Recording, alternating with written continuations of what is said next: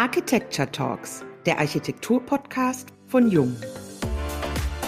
Die Frage ist schon wirklich, ob es nicht bestimmte grundlegende Bedürfnisse und Werte gibt, die vielleicht wieder wichtiger werden könnten, sollten, müssten. Wie Werte wirken, ist heute das Thema im Podcast mit Daniel Schneider und Wolfgang Gallas von der Monoplan AG.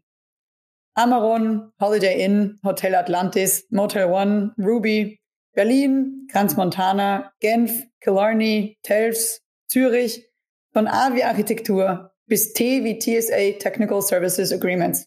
Das Schweizer Büro Monoplan ist nicht nur Branchenkenner der aktuellen Hotellerie, sondern gestaltet den Markt selbst aktiv mit. Mit großem Wissen, Erfahrung und vor allem Kreativität. Es ist eine spannende Aufgabe, die Werte und Ziele zu analysieren und wenn nötig, neu auszurichten. Das Projekt ist erst zu Ende gedacht, wenn auch das Branding für Projekte entwickelt werden kann, das von Beginn an konzipiert wurde. Es kann aber auch natürlich sein, dass das der Startpunkt ist, von dem aus sich alles weiter ableitet. Über die Frage, woher die unerschöpfliche Leidenschaft kommt, immer neue Welten zu kreieren, darüber sprechen wir, Katharina Beatrice Varga und Diane Slavic, Heute mit Daniel Schneider und Wolfgang Gallas in unserem Podcast. Ich darf euch noch ganz kurz vorstellen. Monoplan ist einzigartig in der Schweizer Bürolandschaft. Durch die Vereinigung von Architektur, Interior Design und Branding werden die Ansprüche von Hospitality und Corporate Architecture Projekten abgedeckt. 2008 gegründet, mischt ihr heute mit über 60 Mitarbeitern und vor allem mit Herz und Seele an drei Standorten die Branche auf, unter dem Motto Leading in Hospitality. Hallo und herzlich willkommen beim heutigen Jungen Architecture Talks Podcast. Wir freuen uns sehr, dass ihr heute bei uns seid. Ja, also vielen, vielen Dank. Ich bin Daniel Schneider vom Monoplan, einer der Gründer und freue mich sehr, dass ich mit euch und zusammen mit Wolfgang von unserem Team heute bei euch sein darf, um vielleicht das Wort Leidenschaft, finde ich ein tolles Wort, hat was von Leiden und Schaffen, als Architekt ist man diese zwei Tugenden vielleicht auch gut gewöhnt. Wir sind leid gewohnt und schaffen gerne bei dem, was wir machen. Und wir versuchen auch mehr. Gleich zu Beginn sehr ehrliche Worte. Ja, du, es ist ja am Ende so. Also Architektur ist, glaube ich, etwas, was man als Beruf und Beruf kommt ja auch von Berufung macht, weil wegen dem Geldverdienen, glaube ich, hat keine Architektur studiert, sondern weil es ein toller Beruf ist, wo man wirklich nachhaltig auch Sachen schaffen kann. Und das ist auch, glaube ich, das, was unser Ziel ist, dass wir nicht nur einfach Architektur machen wollen, die vielleicht beliebig ist, sondern dass wir speziell in unserem Segment, nämlich der Hotel- und Hospitality-Branche, auch ja, nachhaltige, zukunftsweisende Konzepte und Projekte machen wollen. Aber jetzt gebe ich nochmal Wolfgang von unserem Team auch gerne das Wort. Ja, ist eine gute Einleitung. Für mich umso mehr interessant, weil ich eben kein Architekt bin und bei einem Architekturbüro arbeite und jetzt hier in so einem Architecture Talk die Ehre habe, hier äh, was beizutragen. Ja, leiden und schaffen, was Daniel gesagt hat, mit der Architektur, das Ganze multipliziert sich nochmal, wenn man sich die Hotellerie anschaut, weil die Hotellerie auch schon immer eine Branche war, wo man nicht reich geworden ist, wo man viel gearbeitet hat. Wie sagt man so schön, viel Arbeit für wenig Brot. Aber trotzdem, es ist eine faszinierende Branche. Es ist mit Sicherheit auch von der Architektur her wahrscheinlich das Komplexeste, was man bauen kann. Ich habe mal Freundeskreis ein Architekt, der sagte, ich glaube, Flughäfen, Krankenhäuser und Hotels ist so ziemlich das Anspruchsvollste, weil wir eben von einer Betreiberimmobilie sprechen, weil es viele Facetten gibt, die es dort eben zu beachten gibt, eben auch in der Architektur und das macht die ganze Sache eben unheimlich spannend und die Hotellerie an sich ist eine Dienstleistung pur und ich glaube, die Kombination macht das Ganze unheimlich spannend. Wir haben in einem Magazin gelesen, dass ihr als die Wertschöpfer betitelt wurdet. Was macht für euch Wert aus und wie schöpft man Werte? Also spannend. Also wir sagen von unserer Firma, von uns selbst, dass wir eine Wertegemeinschaft sind, eine Werteunternehmung. Das heißt, unsere Firma hat bestimmte Werte und Einstellungen zu diversen Themen, die uns wichtig sind. Diese Werte zu leben, vorzuleben, die mit den Mitarbeitern, für die Mitarbeiter, für Kunden, mit Kunden, mit Partnern und für Partner aktiv zu leben in unserer geschäftlichen Beziehung, die wir mit den Mitarbeitern und Partnern und Bauherren haben. Und daraus bin ich der Meinung, leitet sich mehr ab als nur Architektur, also rein Hülle, Dach, Fenster, Fassade. Okay, kann man machen. Ist aber nicht unser Ansatz, sondern wir denken sehr stark A, gesamtheitlich. Wir wollen wirklich einen Added Value, einen Mehrwert schaffen in dem wir verschiedenste Disziplinen und verschiedenste Anforderungen in der Architektur vereinen. Und wir denken sehr stark nutzerbezogen. Das klingt jetzt so nüchtern, aber am Ende sage ich ganz offen, die Architektur, auch da, wo wir jetzt alle sitzen, im Homeoffice, im Office, wo auch immer, das ist ja maßgeblich aus unserer menschlichen Perspektive heraus begreifbar und nicht eine Vogelperspektive eines 3D-Modells, wo ich in 1,5 Kilometer Höhe mit dem Helikopter drüber schwebe, sondern es ist ja eine andere Perspektive. Und da geht es viel um Licht, Belichtung, Einsehbarkeit, aber auch um die gesamte Atmosphäre. Und diese zwei Sachen, bestimmte Werte und einen Mehrwert schaffen, sind für uns ganz wichtige Bestandteile und eben mehr als jetzt in Anführungszeichen nur Architektur oder nur Fassade oder nur Hülle oder nur Gebäude. Ich glaube auch, man muss da sehr explizit und sehr genau draufschauen und auch mal sich vor Augen halten, was bedeutet denn einfach diese Werte, die wir schaffen wollen. Ja, klar, es gibt Bauvolumen, es gibt ein Hotel, das kann eine Ikone sein, es gibt goldene Wasserhähne, die haben einen bestimmten Wert. Aber ich glaube, darum geht's gar nicht. Ich kann mich dran erinnern, als in Dubai das Burj Al Arab gebaut wurde, wo die Leute dort vor Ort gesagt haben, um Gottes Willen, was für ein hässlicher Bunker. Aber ich glaube, es wurde aus einem ganz, ganz bestimmten Grund gebaut von dem damaligen Scheich. Ich weiß gar nicht, ob er jetzt noch der Machthaber ist, der gesagt hat, ich will hier eine Ikone, ich will, dass das Ding ist, was zum Aushängeschild für Dubai wird. Das heißt, ein Hotel hat hier einen Wert geschaffen, was letztendlich der gesamten Destination zugute kommt. Und ich glaube, es ist mittlerweile das meist fotografierte Hotel weltweit. Ja, und es ist so eng mit der Destination verknüpft, dass man, glaube ich, den Wert gar nicht beziffern kann. Damals hat es, glaube ich, eine Milliarde Dollar gekostet. Das war exorbitant für 160 Zimmer. Aber mittlerweile wird man sagen, der Wert, der dadurch geschaffen wurde, ist der Herstellungswert eigentlich Peanuts. Ja, da haben ja auch Gäste von den Säulen innen das Gold abgekratzt, weil das echt Goldbeschichtung ist. Und deutsche Ingenieure sind ja beauftragt worden, auch diesen Water Fountain, der da innen herumspringt. Das ist ja bis ins kleinste Detail Ingenieurarbeit, dass der so springen kann, wie er springt. bis ins Detail. Ja, gut, ich meine, die Märkte ticken sehr unterschiedlich. Ich glaube, Mehrwert, das ist wahrscheinlich schon so, definiert sich auch an verschiedenen Orten unterschiedlich. Unsere Aufgabe, unsere Philosophie ist es eben aber, einen Mehrwert zu schaffen für das Projekt, für das Hotel, für unseren Kunden oder für den Nutzer, für den Hotelgast, für den Bewohner, Bewohner auf Zeit, was auch immer er ist. Und das kann ganz unterschiedlich sein. Also wir vier hier würden wahrscheinlich auch Mehrwert unterschiedlich empfinden. Für den einen ist es das, für den anderen ist es das. Und das herauszufinden, ist eigentlich nicht klassische Architektur, macht aber am Ende gute Architektur aus, wenn die das eben auch kann. Und das ist, glaube ich, eine Fragestellung, die sich nicht jeder Architekt automatisch stellt, sowas wie Guest Experience oder Customer Journey. Also wie erlebe ich denn eine Sache? Wie erlebe ich zum Beispiel ein Gebäude? Frontal als 2D-Ansicht eher weniger, sondern wir sind ja sehr visuelle Menschen. Wir hatten das im Vorgespräch ja. Der Mensch ist nur visuell geprägt und wir sind ja 3D und nicht 2D. Und somit ist ja wirklich die Frage, wie erlebe ich Architektur? Wie sehe ich sie? Hat auch viel mit Licht zu tun, mit Belichtung zu tun. Und das sind ganz spannende Fragen, die uns täglich beschäftigen, weil wir überzeugt sind, dass nur damit in unserem Segment speziell, nämlich Hotel und Hospitality, wir erfolgreiche, zukunftsfähige Projekte auch machen können. Die Hotellerie verändert sich ja in Phasen, also ganz nach dem Motto, let me entertain you. Erst Lifestyle, dann Storytelling. Aktuell zählen ja das Entertainment und die Erlebnisse. Über was denkt ihr denn gerade so nach? Jetzt kann man sich fragen, welche Sau, Entschuldigung, als nächstes durchs Dorf getrieben wird. Also ein bisschen ist es ja so. Wir sind nur Ich höre mich auch immer schon selbst, weil ich dieselben Sachen in Interviews erzähle. Und trotzdem gibt es ja so Zyklen, das hast du schon gesagt, und immer wieder Sachen, die gerade in sind oder hip sind oder wie auch immer.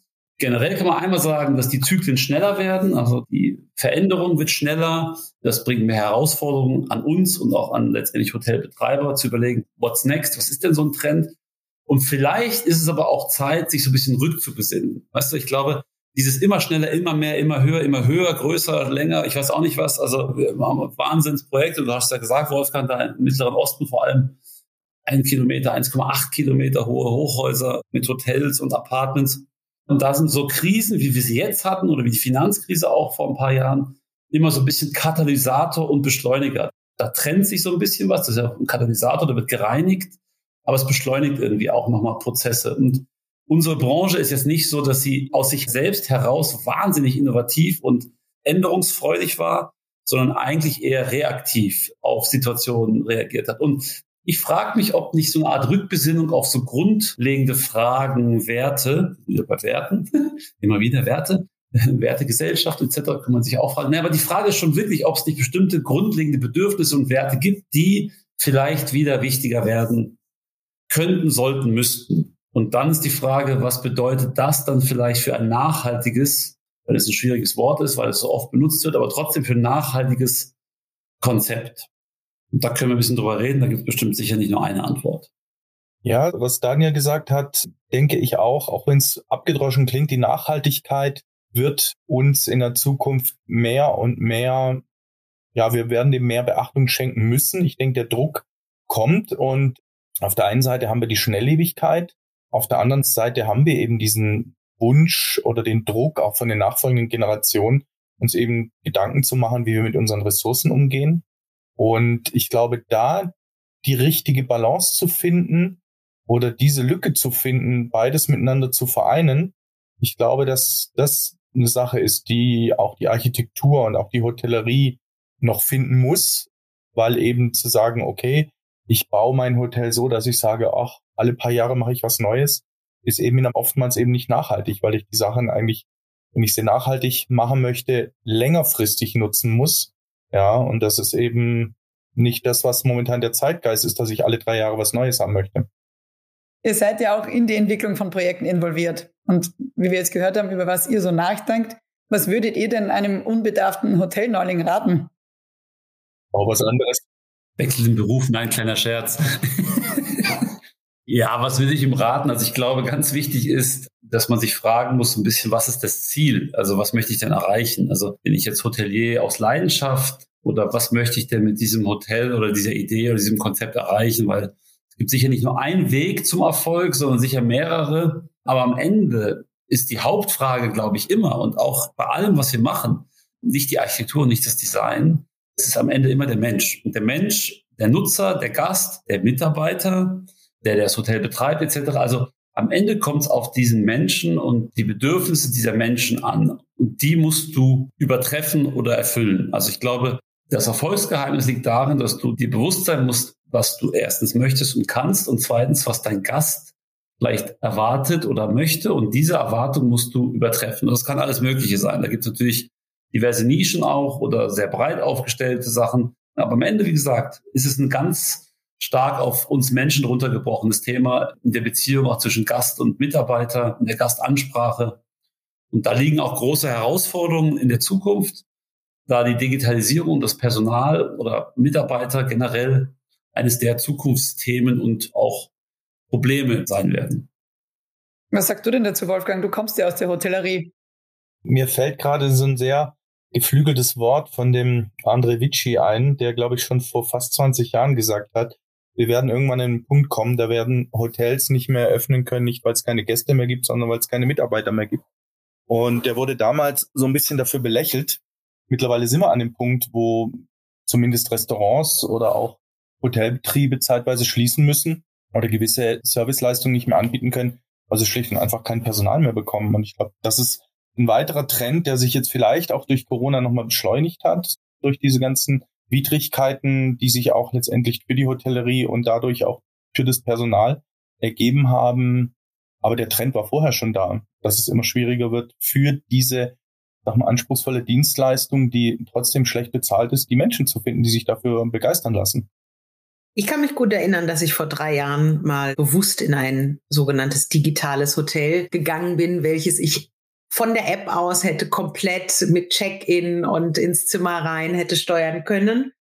Ich aber dann doch dankbar war, dass ich an die Theke gehen konnte und mit einer Person den Check-in sozusagen vollziehen konnte, weil ich es irgendwie sympathischer fand an der Stelle. Also theoretisch möglich, praktisch ist es aber das, was Daniel vorhin auch gesagt hat es geht halt doch um den Menschen und ich glaube, das wird sich auch nie ersetzen lassen in der Gänze.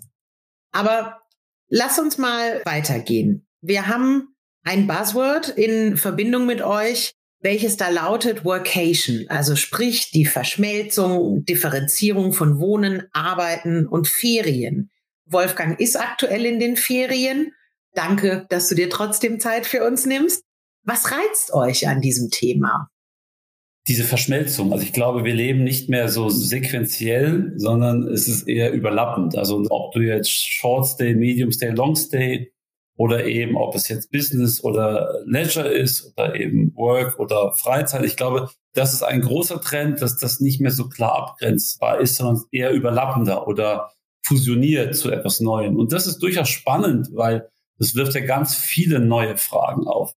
Auf die Art und Weise, wie wir vielleicht wohnen, wie viel, wo und wann, wo wir arbeiten, wie viel, wo und wann oder wo und wie wir Ferien machen. Und dieses früher doch sehr stark getrennte, man hat den Koffer gepackt, in die Ferien gefahren, kam zurück, ist zur Arbeit gefahren, kam nach Hause und so. Diese Trennungen und diese generell diese Kästen oder diese Klassifizierungen, die schmelzen ja so dahin oder die überlappen. Und das finde ich ganz spannend, wirft aber natürlich gesellschaftlich, soziologisch, aber auch architektonisch ganz neue Fragestellungen auf. Weil die Frage ist ja dann, was müssen Räume dann effektiv können in Zukunft? Und zu diesem Technologiethema glaube ich auch, ja, das wird aber eine große Rolle spielen, ob wir es jetzt mögen oder nicht. Weil es gibt ja auch zukünftige Generationen. Also wenn man sieht, wie meine Kinder zum Beispiel jetzt aufwachsen und wie selbstverständlich die mit bestimmten Technologien als Teil ihres Sozialisierungsprozesses umgehen, dann glaube ich, ist deren Erwartungshaltung, jetzt komme ich wieder darauf, in Zukunft wahrscheinlich eine andere als vielleicht noch bei uns. Also bei mir ganz altem Hasen, Wolfgang noch älterem. Ihr seid natürlich noch wesentlich jünger wahrscheinlich. Das ist dann ein anderes Thema. Aber es ist so, also ich habe zum Beispiel Studenten, die ich unterrichte als Dozent und die sind so Anfang Mitte 20. Und das ist faktisch nicht eine andere Welt, das ist jetzt übertrieben, aber da gibt es ein gewisses Delta zu mir. Das muss ich einfach anerkennen. In der ganzen Sozialisierung, wie die groß geworden sind, was die erlebt haben. Und das ist ja erst der Anfang. Und da, glaube ich, wird es einfach schon große Veränderungen geben und große Herausforderungen in die Architektur und an die Raumanforderungen. Und letztendlich ist es ja eigentlich, wenn man es mal ganz krass sieht, nur noch der logische Schritt. Ich meine, die Technologie hat es vorgemacht. Ja, also ich kann mich noch an die Generation von meinen Eltern erinnern. Ja klar, da gab es noch kein Internet, da gab es noch keine E-Mail. Wenn man sich Arbeit mit nach Hause nehmen wollte, dann muss man sich den Leitsordner unter den Arm klemmen. Ja, und wenn man zu Hause was nochmal durchackern wollte, das ging nicht anders. Und wenn man im Urlaub war, dann war man im Urlaub. Dann war man auch einfach nicht erreichbar. Ich meine, wir dürfen nicht vergessen, es ist noch gar nicht so lange her, die Zeit, als es noch keine Handys gab. Und diese Technik, wie gesagt, hat meiner Ansicht nach vorgemacht. Und die Räume, die wir jetzt erschaffen, sind eigentlich ein Abbild von den Möglichkeiten, die wir jetzt haben. Und ich glaube, da hat jetzt auch vielleicht Corona in den Köpfen der Arbeitgeber oder der Chefs viel bewerkstelligt. Und auch dieser Shift von der, ich sag mal, Arbeiterklasse zur Dienstleistungsklasse, ja, wer damals wirklich im Robot auf Schicht gegangen ist, ja, das ging halt nicht online. Da musste ich halt unter Tage fahren oder ein Elektriker, ein Maurer, der kann nicht im Homeoffice arbeiten. Aber wir arbeiten ja mehr und mehr in Bereichen, uns alle eingeschlossen, wo wir eigentlich arbeiten können, wo wir wollen. Und dann ist es natürlich auch die, ich sag mal, die Bürde oder der Nachteil, dass ich ständig erreichbar bin, dass ich ständig vielleicht diesen Druck habe zu sagen, oh, ich muss diese E-Mail jetzt in meinem Urlaub noch beantworten. Das wird ja schon fast erwartet. Aber es hat ja auch die schönen Seiten, dann eben zu sagen, gut, dann arbeite ich eben vielleicht auch mal am Wochenende oder mal eine Woche von irgendwo. Wir haben doch eine Kollegin gehabt, die war irgendwie auf Gran Canaria während einer Lockdown-Phase und hat von da aus gearbeitet. Why not? Aber ich meine, früher war das ja stark und das haben wir selbst propagiert im Büro, Work-Lifetime-Balance. Also wir wollten immer und haben es auch ganz aktiv vertreten, die Balance zwischen Privatleben, Familie und Job. Und das halte ich auch nach wie vor einen gangbaren Weg. Und die nächste Welle ist ja aktuell so ein bisschen vielleicht dieses Work-Lifetime-Blending. Also nicht die Abgrenzung zu schaffen, sondern die Fusion zu schaffen. Ich finde beide spannende Konzepte wahrscheinlich sogar. Großartiger Ausdruck. Ja, finde ich auch gut, ehrlich gesagt. Jeder Mitarbeiter, der kommt, der sich beschwert, sage ich immer, du musst jetzt Work-Lifetime-Blending machen. Du darfst das nicht so schlimm sehen. Dafür hast du das Handy ja. Nein, Spaß beiseite, aber ich glaube, das ist fast eine Einstellungssache, wie du für dich dein Leben und dieses Arbeiten und Privatleben unter einen Hut bringst. Und ich glaube, sowohl die Abgrenzung als auch die Fusion funktioniert. Aber nicht der Wechsel, dass du da dauernd hin und her hüpfst, glaube ich. Du musst, glaube ich, für dich so einen Weg finden. Und auch das hat wieder ja einen Einfluss auf Anforderungen an Räume, Umgebung und die Architektur. Weil je nachdem musst du die Räume vielleicht unterschiedlich gestalten und musst eine unterschiedliche Qualität besitzen. Nicht nur im Hotel, auch zu Hause. Das ist generell. Ich würde sogar gar nicht mehr so sehr auf Hotel immer abziehen. Ich glaube, ja klar, wir haben ja sozusagen mit Hotel ist ja dieses Wohnen auf Zeit. Das ist ja wie so eine Experimentierwiese. Ich sage immer, jemand, der ins Hotelzimmer geht, was jetzt pink, durchgehend pink und neongelb ist, der würde es für eine Nacht vielleicht sogar machen, weil er sagt, es ist lustig für eine Nacht, ich probiere das jetzt mal. Privat würde das nicht machen. Das heißt, wir haben im Hotel aber eigentlich Möglichkeiten, ein bisschen mehr als die 100 Prozent immer zu machen. Also wir können etwas machen, was auf Dauer vielleicht dem Auge wehtut oder auch der Seele oder dem Portemonnaie, aber für einen kurzen Zeit vielleicht wie so eine Auszeit sein kann oder mal ein Test sein kann. Also wir haben ja wie so ein beschleunigtes Testfeld im Hotel, was wir machen können. Finde ich deswegen so spannend, ja. Ja, und da kommt jetzt der Kreis wieder zu dem Punkt Werte.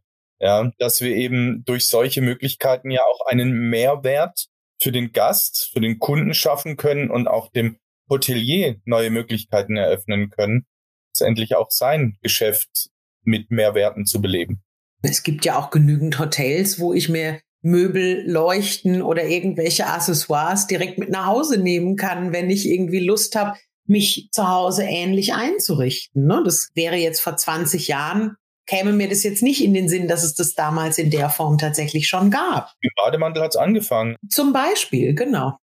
Genau, also früher haben die Leute die Bademäntel einfach eingepackt in die Kleiderhaken, die Kleiderbügel und wurde dann nachträglich die Kreditkarte belastet. Der Gast nimmt alles mit, was nicht angeschraubt ist. Kaffeemaschine wird auch eingepackt übrigens. Selbst die Kaffeepads, die nur für Geschäftsmaschinen gehen, werden auch eingesteckt, weil es ja gratis ist. Aber darüber hinaus ist das durchaus auch eine spannende Chance, was du sagst, Jan. Das nächste Thema, wir haben ein Riesenthema im Retail-Geschäft. Also das klassische, ich gehe am Samstag in die Stadt und kaufe mir ein paar Schuhe ich muss gestehen, ich kann mich nicht mehr erinnern, wenn ich das letzte Mal so Schuhe gekauft habe. Was heißt das dann also für die gesamten Läden und Geschäfte? Und dann kommt noch Amazon und andere große, die den Markt von hinten aufrollen auf der Online-Seite. Und ich glaube, das Retail-Business hat gemerkt, dass sie dem Gast auch einen Mehrwert, jetzt kommt es wieder, also wir haben heute wirklich Mehrwert als Hauptwort, ne? einen Mehrwert bieten müssen, damit der Gast überhaupt noch in die Läden kommt. Und das kann alles Mögliche sein, von Rabatt bis es gibt gratis Cappuccino oder ein Champagnergläschen so ungefähr. Und da hat das Hotel ja eine Riesenchance. Weil theoretisch wäre das Hotel ja wie die IKEA-Boxen, durch die man so durchgelaufen ist früher oder immer noch, aber for real, also echt. Du kannst also wirklich in diesem Bett liegen und es testen. Du kannst wirklich aus diesem Weinglas trinken etc. und sogar noch vielleicht essen und Getränke probieren. Also das wäre eigentlich wie so ein Live-Showcase, wo du ausprobieren und wenn das Erlebnis positiv war, dann auch kaufen könntest. Also durchaus ein spannender Ansatz, mal zu überlegen, ob das nicht noch viel mehr eine Chance auch nicht nur zwischen Hotel- und Wohnformen als Fusion, sondern vielleicht auch Hotel- und Retail-Formen als eine Art von Fusion sein könnte. Also ich erinnere mich sehr gerne an ein Hotel in Singapur, in welches ich tatsächlich immer gerne gegangen bin, zur Zeit vor Corona an der Stelle. Da durfte das Personal beispielsweise die Uniformen mitgestalten und auch Schmuck und Accessoires. Und es war so schön, was die insgesamt gemeinsam entworfen haben, dass ganz viele Gäste immer wieder gefragt haben, ob es denn bestimmte Teile nicht auch zu erwerben gäbe. Gab es nicht zu der Zeit. Vielleicht hat sich das mittlerweile geändert und sie haben einen kleinen Shop irgendwie mit aufgebaut, das weiß ich nicht. Und was da an der Stelle aufgefallen ist, dass sie das mit ganz großem Stolz getragen haben. Also die Wirkung war eine ganz andere als, ich sag jetzt mal, mit einer Standarduniform ausgestattet. Ja, Partizipation. Die Partizipation macht das von dir zu unserem. Und das ist, glaube ich, der Schlüssel zum Erfolg bei vielen Sachen. Das ist, glaube ich, sowieso eine der großen Fragen und Themen. Wie gehen wir mit Mitarbeitern und Angestellten um? Wie kriegen wir die überhaupt? Wie motivieren wir die? Und da kann man sich auch fragen, natürlich zu Recht, was macht der Mitarbeiter für den Gast? Aber was kann auch der Gast vielleicht für den Mitarbeiter machen? Und das ist ja so ein Thema. Gibt es nach wie vor diese ganz strenge Trennung? Also wir planen ja immer noch sehr stark die ganzen Back-of-House-Bereiche, Front-of-House-Bereiche und so. Das ist immer ganz wichtig. Frage ist, ist das so zukunftsfähig oder muss es da nicht eine stärkere Interaktion oder Partizipation auch geben? Ja, da möchte ich auch gerne auf einen Vergleich zurückkommen, der in unserem Vorgespräch gefallen ist. Wir haben über den Wandel von der Dienstleistungsgesellschaft zur kooperativen Sharing-Modellen gesprochen. Was wird sich denn da ändern und wie wirkt sich das vor allem auf den Raum aus? Wissen tun wir es natürlich nicht. Das ist ein bisschen Kaffeesatz lesen natürlich auch. Probier es einfach. ich gebe alles, ja, genau. Also, naja, guck mal, wir sind ja schon im Prinzip soziale Wesen. Ich glaube, diese Interaktion mit anderen und der Austausch und auch die Partizipation, das heißt Teil von etwas sein zu wollen, ist ganz wichtiger Bestandteil. Deswegen gibt es unsere Gesellschaft, deswegen gibt es Dörfer, Städte, Vereine und ich weiß nicht was. Diese ganzen sozialen Verbände beruhen ja auf diesen Herden oder Clan oder was auch immer Prinzip, was es im Tierreich gibt und bei uns Menschen eben auch. Einmal durch Differenzierung gegenüber Dritten und anderen. Wir sind die, die das und ihr seid die, die das eben nicht so oder der Fußballverein A und B etc. Gibt es ja genug Beispiele. Und wenn man jetzt weiterdenkt, ist aber die Frage, ob es dann in Zukunft bei immer knapper werdenden Ressourcen, gleichzeitig immer mehr Menschen, immer noch so wie jetzt, sage ich mal, die letzten vielleicht 50, 60 Jahre, stark eine besitzorientiertes Denken und Handeln und Gesellschaft geben können wird oder ob es nicht stärker auch auf so partizipatorische und Sharing-Modelle, wo es nicht unbedingt um den Besitz, sondern den Zugang und die Teilhabe an etwas geht. Und das würde ja für die Räume bedeuten, dass du natürlich immer noch so eine Art von Rückzug brauchst. Ich glaube, das brauchen wir, so eine Art von Privatsphäre. Also, also große Schlafsäle und sowas glaube ich jetzt eher persönlich nicht. Who knows, wäre sicher sehr flächeneffizient. Aber ich glaube eher an vielleicht kleinere Rückzugsgebiete und größere Begegnungsflächen mit unterschiedlichen Qualitäten und Anforderungen. Das könnte dann sozusagen ja eher ein Modell sein, wo du Zugang und Anteil an etwas hast und weniger, das ist jetzt alles meins, als mir. Durchaus spannend, ja. Ja, wo auch wieder dieser Wir-Gedanke, ne? nicht ich, sondern wir. Es ist auch unser, wir können es teilen. An einem ganz profanen Beispiel merkt man es ja eigentlich jetzt schon. Das ist eben das Thema Mobilität was ja auch indirekt mit der Hotellerie oder mit der Architektur von Hotels zusammenhängt. Es ist eigentlich Usus jetzt zu sagen, ich habe einen Fahrradabstellplatz, wo ich auch mein E-Bike laden kann. Ich glaube, vor 10, 15 Jahren gab es das noch gar nicht. Ich habe eher eine Carsharing-Station mit im Haus. Ich muss vielleicht weniger Stellplätze bauen. Gerade in der Stadthotellerie sehen wir da schon einen Wandel, der, wie gesagt, jetzt nicht auf die Räume einen Einfluss hat, der jetzt den Gast direkt betrifft, aber sicherlich so eine Sache, die man schon eben erkennen kann. Ich glaube, wir müssen auch aufpassen, dass wir nicht zu nostalgisch werden. Ich glaube, der Mensch ist ja so erfolgreich auch als Individuum, als er die Persönlichkeitsrechte und die eigenen Freiheitsrechte und so weiter erfunden hat. Also erfolgreich, wertungsfrei jetzt mal. Und das hat halt mit persönlichem Besitz zu tun gehabt. Im Prinzip ist es ja ein wahnsinniger Motor gewesen für Weiterentwicklung. Ich glaube, das wirst du nicht rückdrehen, das Rad. Aber es ist schon die Frage, ob ist eben so eine hybride Gesellschaft ist. Vielleicht ist das Richtige. Also ein rein Sharing glaube ich jetzt zum Beispiel nicht. Funktioniert auch nicht von allem die eine Seite.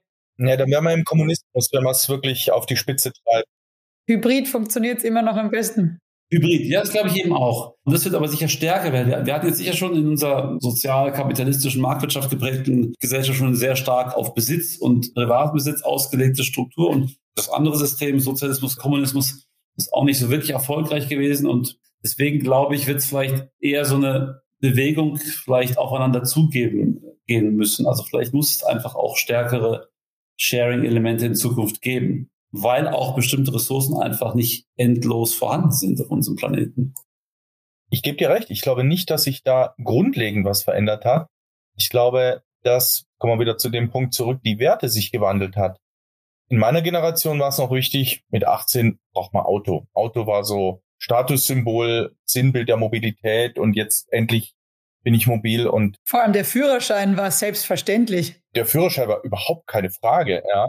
Der Weg in die Freiheit. Der Weg in die Freiheit. Die Jugendlichen von heute, die wollen vielleicht nicht mal mehr einen Führerschein haben, aber die wollen das neueste Smartphone. Und das meine ich, es verschiebt sich. Es sind andere Dinge, die dann im Fokus stehen und auch andere materielle Dinge. Und ich glaube, das ist eine interessante Fragestellung, sich damit zu beschäftigen, was ist denn in 20, 30 Jahren vielleicht das Statussymbol oder das materielle Gut, wo ich sage, das will ich unbedingt haben, das ist mir wichtig. Die beste Kamera im Handy, um die Momente aufzunehmen. Ja, wie auch immer. Und was wird fotografiert? Nur noch irgendwelche Selfies? Also ja, sind eure Hotels alle Instagrammable? Ganz wichtig. Stellt ihr euch die Frage überhaupt? Also ich habe selbst keinen Instagram-Account, muss ich gestehen, aber ich bin da auch wahrscheinlich keine Referenz. Und trotzdem hast du recht. Aber Monoplan hat einen. Monoplan hat einen natürlich. Warum? Weil es geht nicht ohne. Wenn man an die Zukunft denkt, kann man die Gegenwart nicht ausblenden. Also ja, ich glaube, in Zukunft werden bestimmte Dinge vielleicht weniger wichtig oder mehr wichtig, aber as of today, also jetzt, gibt es bestimmte Medien oder soziale Plattformen, die sind einfach sehr relevant. Somit, wenn du ein Produkt heute am Markt hast, dann musst du diese paar Instagrammable Elemente haben. Ich sag, man muss jetzt nicht 20, aber du brauchst so ein paar Themen. Das müssen so ein paar USPs sein, die fotografierbar sind, weshalb die Leute vielleicht kommen, nur ein Foto zu machen mit sich da. Keine Ahnung, gibt ein Hotel auf Sardinien mit so einem Glaspoolwand. Jeder schwimmt zu dieser blöden Glaswand und macht ein Foto, wo er im Wasser schwimmt. Das sieht dann aber ein bisschen verzerrt aus, aber es ist irgendwie wow, ja. Also was es dann am Ende ist, ist dann, glaube ich, egal. Aber ja, du brauchst. Damentoilette im Tortue in Hamburg. Da gibt es eine Million eine, Bilder. Ja, du brauchst, du brauchst ein paar Sachen, die halt Instagram-fähig sind, wie man so schön sagt. Also die für Social Media geeignet sind. Das ist so. Ich glaube, Relevanz ist ein gutes Schlagwort. Was ist jetzt relevant? Was war früher relevant? Und was wird in Zukunft relevant sein? Finde ich gut. Wir haben vorhin über die Menschen gesprochen. Wolfgang, du hattest erwähnt, dass viele Mitarbeiter aus der Hotellerie, aus der Gastronomie gehen und ganz offensichtlich eine Veränderung stattfindet. Denken wir an die Gastfreundschaft. Kunden werden immer anspruchsvoller. Die Erwartungen verändern sich. Daniel, du hast es anhand deiner Kinder beschrieben. Da wird ganz viel passieren. Aber auch Mitarbeiter werden anspruchsvoller. Und jetzt gerade während der Pandemie haben ganz viele Mitarbeiter mitunter auch aus der Not heraus die Gastronomie respektive die Hotellerie verlassen und die Anreize für eine Rückkehr in einen Beruf mit ganz langen Arbeitszeiten ist eher gering, weil auch das eigene soziale Leben ja mitunter nur schwer zu handeln ist, wenn man ständig im Nachtdienst ist beispielsweise. Was muss sich ändern? Und denken wir das Ganze nicht nur im Raum, sondern auch von der Ausbildung her angefangen. Es ist ein Riesenthema.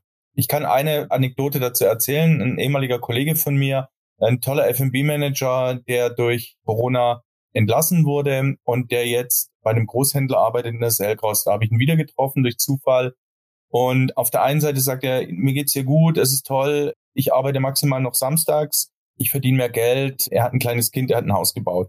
So, ich glaube, mehr muss ich gar nicht sagen. Da sind eben diese Anreize da. Auf der anderen Seite sagt er genauso, ah, das Hotel fehlt mir, die Gäste fehlen mir, die Kunden fehlen mir, dieses Flair, fehlt mir. Und das ist eben diese ähm, Gratwanderung, die wir da, glaube ich, momentan eben gehen. Du hast ja vorhin selber gesagt, du bist in ein digitales Hotel gegangen. Du warst dann am Ende froh, dann doch einen Menschen vor dir gehabt zu haben. Und ich glaube, ein ganz wichtiges Thema, worüber wir auch in der Öffentlichkeit reden müssen, ist, was ist denn diese Dienstleistung dem Kunden auch wert? Bin ich bereit, auch dafür ja, zu genau. zahlen? Nicht alles inklusive. Und wie viel? Und das ist ja das Problem, was wir insgesamt haben in der Rationalisierung, in der Digitalisierung, dass ich natürlich digital Dinge viel günstiger anbieten kann und dann ist mein Hotelzimmer eben günstig, aber dann habe ich eben den Service nicht. Ja, und das ist ja auch in allen Facetten unseres Lebens da. Ich gehe in ein tolles Schuhgeschäft und lass mich beraten und kauf's dann online. Muss ich eben auch mir überlegen, ist das fair? Ist eigentlich überhaupt nicht fair. Ich glaube, das ist das, was wir uns auch in der Hotellerie überlegen müssen, welche Dienstleistungen sind wie wertvoll und will ich sie bezahlen und sind sie bezahlbar und letztendlich muss ich auf jeden Fall in der Hotellerie die Menschen auch mit mehr Geld zurücklocken. Das Thema ist ja generell eins, das haben wir auch bei Pflegepersonal.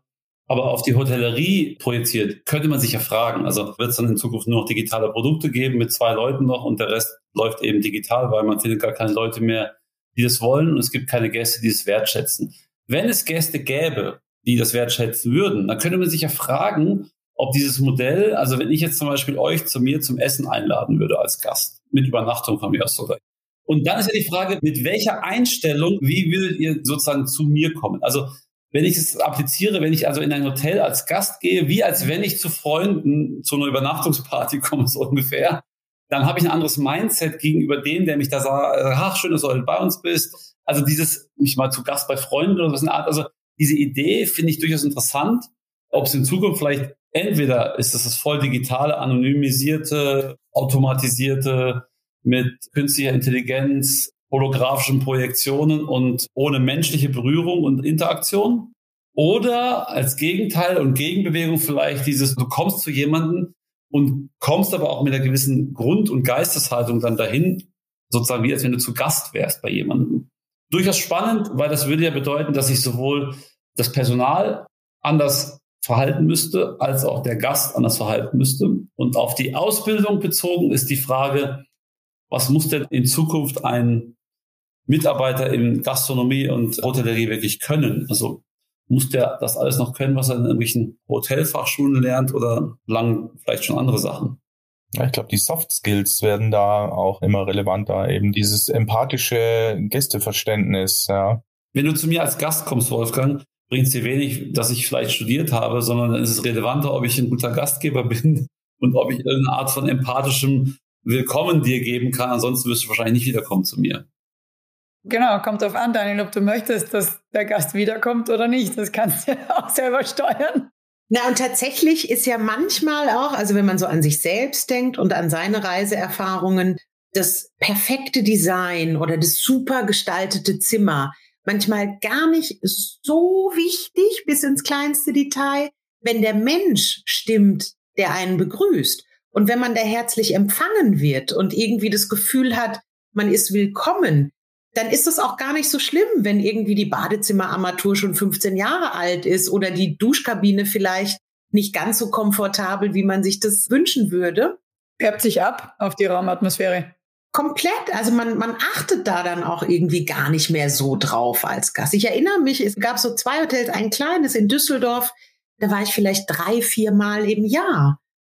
Und ich wurde aber mit Guten Abend, Frau Slavitsch, schön, dass Sie wieder bei uns sind, begrüßt man denkt sich so, hm, ich war ja nicht letzte Woche da, das ist bestimmt drei, vier Monate liegt es zurück, dass ich das letzte Mal da war. Aber auf der anderen Seite steht jemand, der irgendwie seinen Beruf mit einer großen Leidenschaft erfüllt und genau sieht, das ist ein Wiederholungstäter und den möchten wir doch ganz herzlich begrüßen.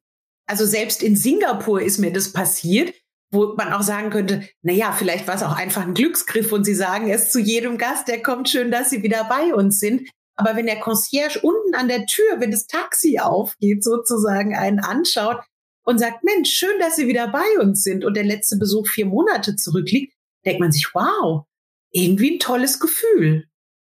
Absolut. Das ist Kundenbindung. Also wir wollen ja gerne dazugehören. Das war schon früher so, wenn du beim Club angestanden bist. Der Mensch ist so. Ich kenne den Türsteher. Der Türsteher, der legendäre, der sagt, du kommst nicht rein. Hey, aber ich, meine Freunde sind auch drin. Nein. Nein, aber der Wunsch und gleichzeitig ja auch der Wunsch des Hoteliers, den Kunden zu binden, den Gast zu binden, weil, und das ist ganz wichtig, du hast gesagt, ein Fan oder einer, der loyal ist dir gegenüber, weil er so emotional begeistert ist von dem Produkt, verzeiht viel, viel mehr als einer, der nur kommt, weil, ha, da habe ich ein super Schnäppchen gemacht, das Zimmer habe ich 10 Euro günstiger gebucht. Einer, der rein preisgetrieben guckt, der wird immer über den Preis gehen. Und als Hotelier musst du es eben schaffen. Und deswegen ist es ganz wichtig, dass du die Gäste bindest, wie auch immer das klappt. Da gibt es ja verschiedenste Versuche von Programmen bis Punkte sammeln etc., um eben diese Loyalität bei dem Gast zu bewirken. Ich denke, die menschliche Komponente kann unheimlich viel kaschieren. Nicht alles, aber viel. Also ein schmutziges Badezimmer sicher nicht, aber ein altes Badezimmer ja. Aber auf der anderen Seite es kann alles kaputt machen. Das Badezimmer kann noch so toll sein mit goldenen Wasserhähnen. Wenn der Service nicht stimmt, interessiert mich der goldene Wasserhahn überhaupt nicht mehr. Da gehe ich nicht mehr hin. Wenn ich mich schlecht behandelt fühle, es kann alles kaputt machen. Korrekt. Der Mensch ist das größte Risiko und die größte Chance, weil es die größte Unbekannte in der Gleichung ist. Weil wenn wir ein Hotelkonzept machen, wissen wir nie, wie gut gelaunt der Service-Mitarbeiter ist oder der Mann an der Rezeption oder die Frau, ich weiß nicht was das kannst du nicht vorhersehen. Das heißt, wie du sagst, Wolf, ganz genau richtig. Der Mensch kann alles rausholen oder alles versauen auf gut Deutsch. Weil es kann noch so gut sein. Letztens war ich im Restaurant und da kam die Bedienung an den Tisch und das, also ich hatte keine Begrüßung, dann stand da und gesagt, ja.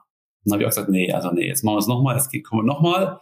Und also das so, so bestelle ich nicht. Sorry. Also mit Ja, was heißt ja? Das ist so eine Art, da kannst du unglaublich viel Kredit verschenken, aber du kannst auch unglaublich viel Kredit sammeln also wenn ich mir so die Hotellerie, aber ich glaube, das betrifft nicht nur die Hotellerie, ist, dass da die Schere unheimlich weit auseinander geht. Ich habe entweder wirklich die Top-Performer, die Top-Hotels oder die Top-Restaurants, ja, Oder die andere Tendenz jetzt eben alles lean und digitalisiert zu machen. Und was mir so ein bisschen fehlt, ist so dieser Mittelbau.